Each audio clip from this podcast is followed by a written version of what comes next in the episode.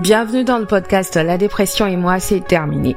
Le podcast qui met à nu la dépression et révèle comment en finir pour vivre plus heureux. Je suis Régis Marie et vous êtes certainement une personne qui veut en savoir plus sur la maladie, soit pour aider son entourage, soit pour la combattre vous-même. Peu importe la raison qui vous amène ici, je suis ravie que vous ayez pris cette décision.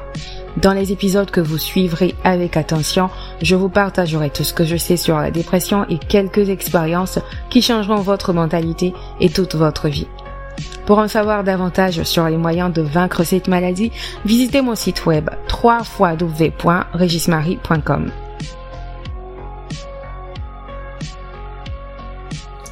Hello tout le monde, j'espère que vous vous portez à merveille. Moi, je vais très très très très bien.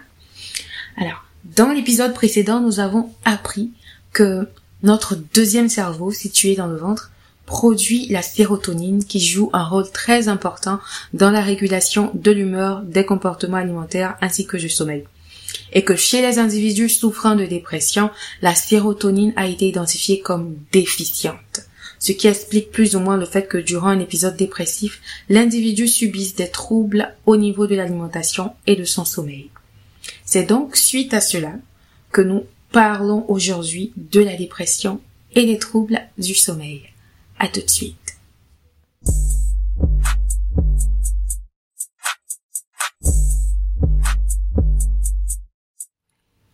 On parle de troubles du sommeil lorsqu'on a des difficultés à s'endormir, difficultés à rester endormi, un sommeil moins profond ou trop de sommeil.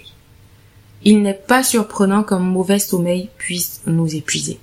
Si nous avons des difficultés au quotidien, nous nous sentons souvent plus malheureux, notre humeur se dégrade et nous pouvons nous reprocher ou nous inquiéter parce que nous ne sommes pas capables de faire autant que d'habitude. Tout cela peut conduire à une qualité de sommeil encore plus mauvaise. Les troubles du sommeil si fréquents lorsqu'on souffre de dépression sont variés. La plupart des patients dépressifs déclarent être insomniaques. Les difficultés surviennent dès le début de la nuit, avec une impossibilité à s'endormir, même dans le cas d'une grande fatigue. Ou bien durant la nuit, les réveils sont fréquents. Souvent, on peut aussi se réveiller bien avant l'heure habituelle. Dans tous les cas, au matin, le réveil est très difficile et la fatigue est présente tout au long de la journée et même accumulée, cette fatigue n'aide pas vraiment à dormir la nuit suivante. Dans certains cas, c'est l'inverse qui se produit. La personne dépressive dort plus que d'habitude pour fuir sa souffrance. On parle d'hypersomnie. Malgré tout, les symptômes de grande fatigue et de perte d'énergie sont les mêmes.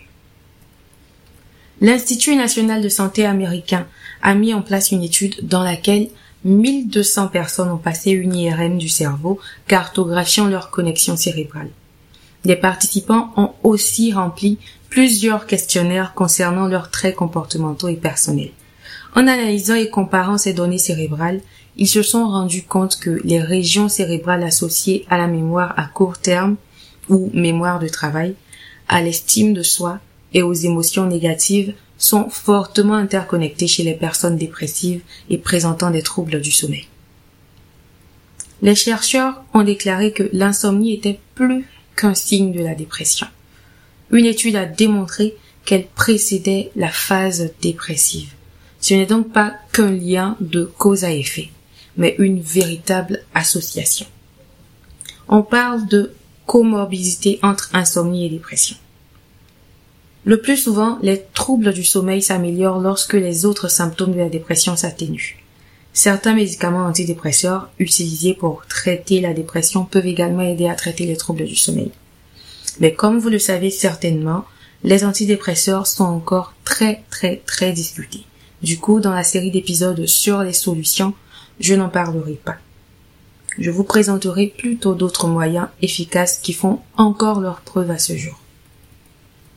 La dépression s'avère être un cercle vicieux dont il faut vite sortir.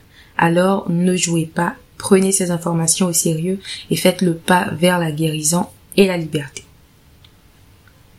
Dans un épisode lointain, sûrement après avoir fait le tour des symptômes et signes de dépression, je partagerai avec vous quelques solutions spécifiques à chaque symptôme, en plus des solutions plus générales. Merci d'avoir suivi cet épisode. J'espère que vous en avez appris assez aujourd'hui. Je vous retrouve très prochainement pour aborder un autre aspect du sujet.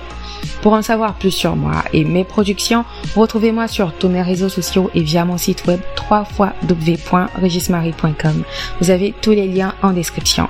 À très bientôt.